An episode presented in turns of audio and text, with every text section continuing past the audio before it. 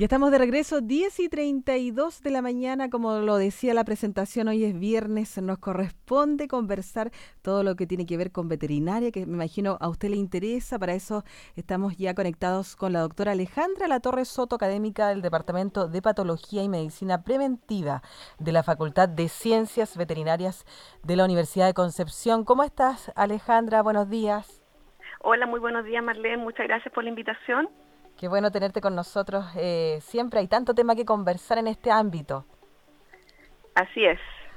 Bueno, quisimos escoger uno, uno de los temas y es el derribar mitos sobre el consumo de leche es un tema muy relevante porque actualmente estamos viendo afectada el consumo de, leche por parte de las personas, producto eh, muchas veces de estos mitos. Así que eh, agradezco la invitación a, participar de, esta conversación y, poder ir en conjunto derribando muchos de estos mitos que, que, están circulando por las redes sociales, en los matinales, en internet, en muchas partes.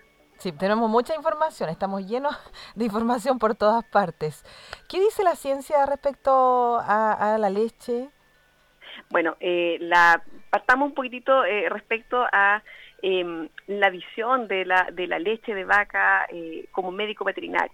Primero que nada es importante destacar que la leche de vaca es un alimento sumamente completo, ¿ya? tiene un alto valor nutricional, en su composición tiene elementos que son de altísimo valor biológico, eh, como aminoácidos, grasas, eh, minerales, que son claves para la alimentación humana. ¿ya? Y de hecho, por lo mismo, el consumo de leche, si tú te fijas, es recomendado eh, no solo para la población general, sino que también en ciertos grupos que poseen mayores requerimientos nutricionales, como mujeres embarazadas, niños, deportistas, personas de la tercera edad.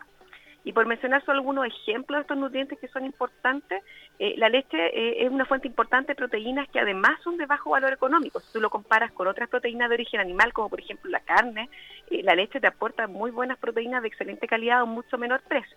Y también calcio. Ya el calcio es fundamental no solo para la salud de los huesos, sino que también para el funcionamiento muscular. Nuestros músculos necesitan calcio para poder funcionar adecuadamente. Así que la leche es muy buena para las personas. Y también eh, cambia eh, los nutrientes en cuanto si consume leche un niño pequeño a un adulto. Eh, sí, bueno, eh, obviamente los requerimientos nutricionales son distintos en un niño pequeño versus un adulto. Y un lactante, por ejemplo, que tiene como fuente única de, de, nutrientes la leche, obviamente va a necesitar leche, por ejemplo, materna, que es la ideal para los lactantes, o si es que no pudiera haber una producción de leche materna, la mamá por motivos de salud, distintas cosas, no pudiera proporcionar el pecho. También existen fórmulas especiales que son para estos grupos eh, particulares de, que requieren un mayor em, aporte nutricional a partir de la leche. Pero la leche es buena en todas las edades. ¿Los beneficios son igualmente, por ejemplo, si consume un yogur a si tomamos solamente leche o los derivados de la leche? Bueno, en general eh, tienen distintos componentes de nutrición, distintas, eh, en realidad la, composición es similar porque obviamente la materia prima es la leche, ¿ya? Eh, ahora, hay algunas diferencias, por ejemplo, algunos compuestos como el queso, que tienen mayor cantidad de sólido porque le hemos quitado el agua durante el proceso, obviamente tiene una mayor concentración de algunos de estos nutrientes, pero en general el consumo de los lácteos es sumamente recomendable, ¿ya? Independiente de la fuente, son excelentes como aporte nutricional. Como médico veterinaria, ¿cuál es su visión sobre la leche de vaca y por qué se dice que es malo consumirla? Bueno, yo le comentaba como médico veterinario recién eh, eh, mi visión de que la leche es sumamente positiva desde el punto de vista de su valor nutricional. Los médicos veterinarios trabajan ahí, tú, ahí sí. ¿Aló? Ahí sí, ahora sí, Alejandra. ahí, la última parte no la escuchamos bien. Ya, disculpa.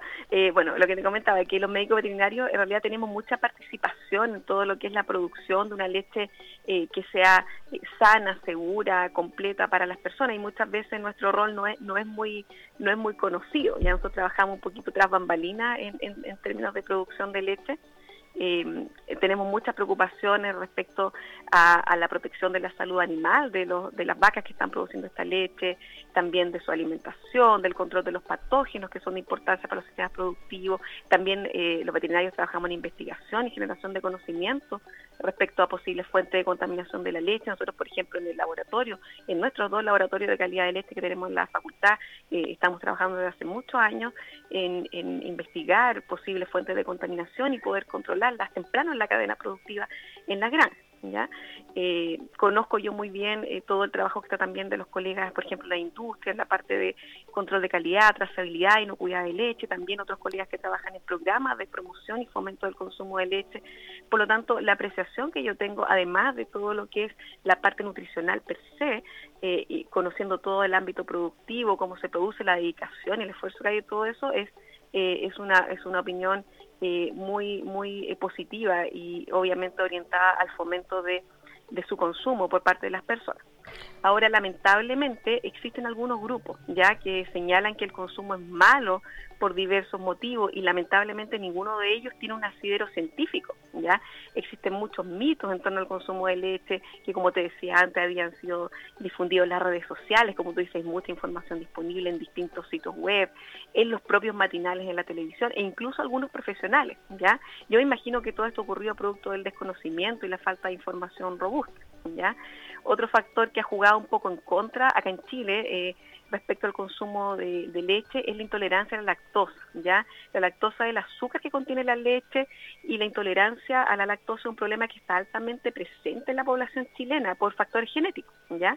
Alrededor del 60% de la población chilena posee cierto grado de intolerancia a la lactosa, lo cual genera en algunos casos malestar estomacales, gases o incluso en algunas personas diarrea. Ya, obviamente todo esto no es deseable. Por ejemplo, eh, todos estos problemas estomacales una persona no, no, no va a querer tenerlo y por tanto muchas veces eh, prefieren no consumir leche. ¿ya? Ahora la buena noticia es que las personas intolerantes a la lactosa pueden igualmente gozar de los beneficios del consumo de leche a través del consumo de productos sin lactosa que están ampliamente disponibles en el mercado eh, y también algunos productos lácteos que son naturalmente libres de lactosa, como por ejemplo el yogur o el queso que pueden ser consumidos por personas intolerantes eh, a la lactosa sin problema.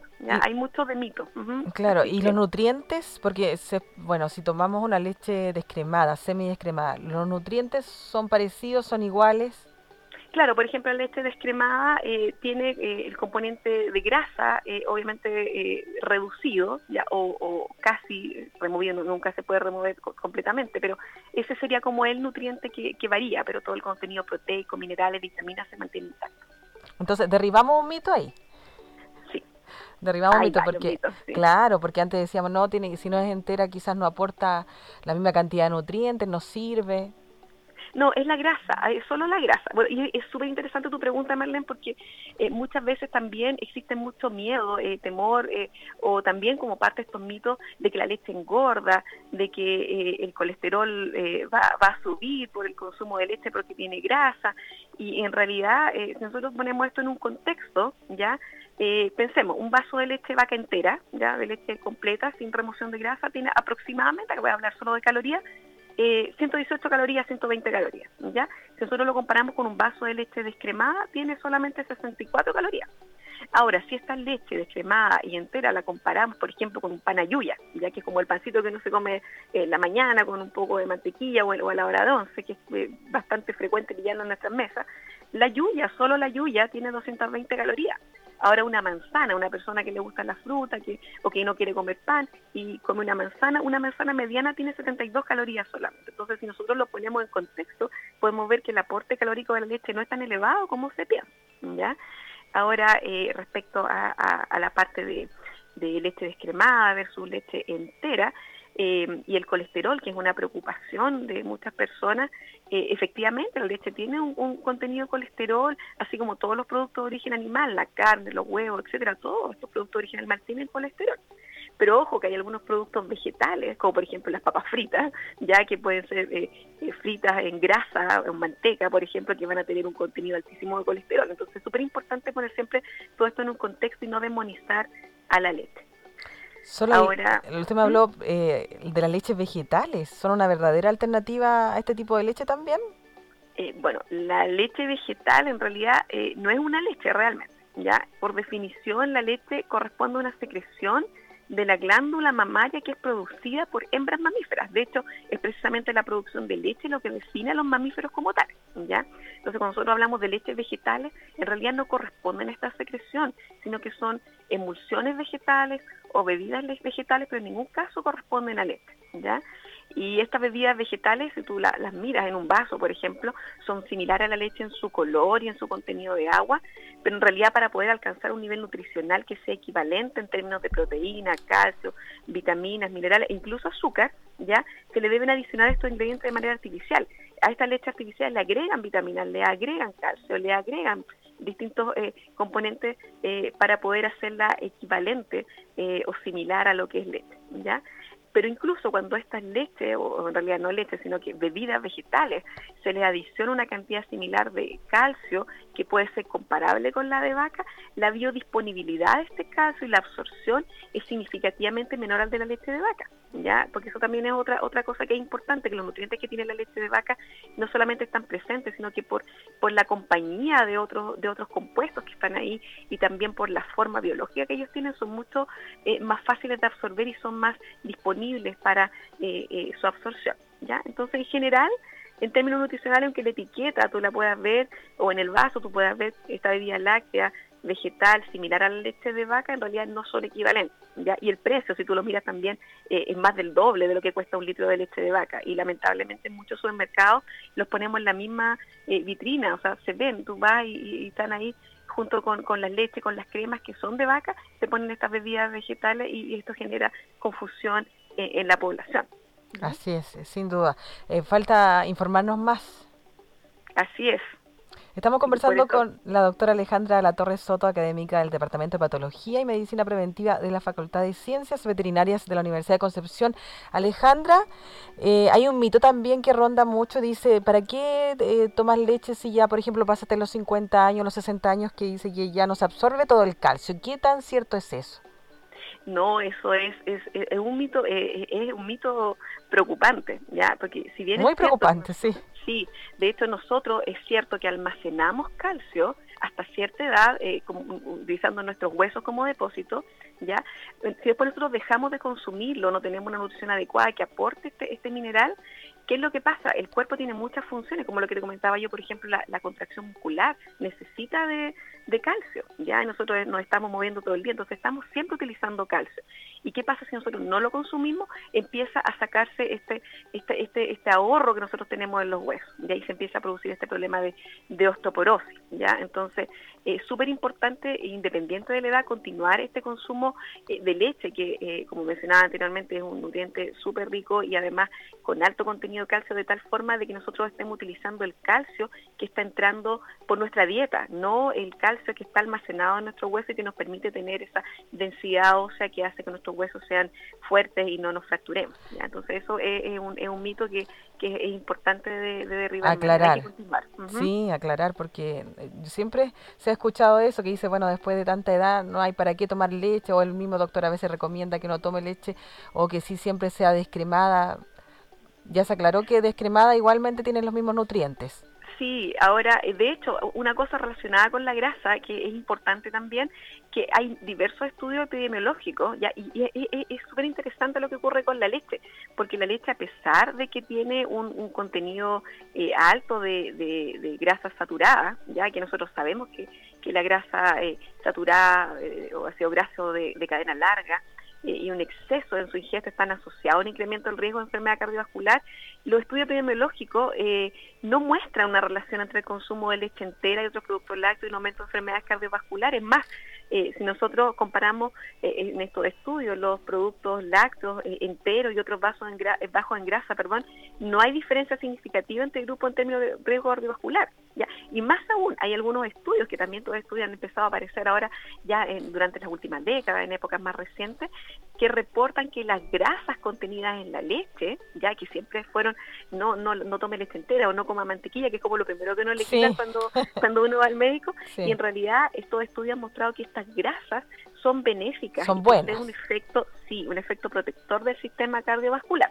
Entonces, hasta el momento no hay una, evidencia científica fuerte de efectos perjudiciales, perdón, de la grasa láctea en relación a enfermedades cardiovasculares. Nosotros consideramos, por supuesto, un consumo de leche parte de una dieta equilibrada en jóvenes y adultos sanos. Ahora, si tú estás tomando leche y comiendo alimentos altamente procesados, ricos en, otras grasas eh, saturadas provenientes de otras fuentes, como, como las papas fritas que te comenté hace un rato, u otros productos eh, eh, que son con alto contenido de grasa, es diferente. Pero nosotros consideramos nuestro lácteo como parte de una dieta saludable, equilibrada, en personas que están sanas, en realidad la ciencia nos muestra que no hay diferencia entre el consumo de productos descremados versus eh, productos enteros. Eh, en términos de riesgo cardiovascular y es más que estas grasas nos servirían para eh, proteger nuestro nuestro sistema cardiovascular, incluso eh, reducir el eh, riesgo de accidentes cerebrovasculares.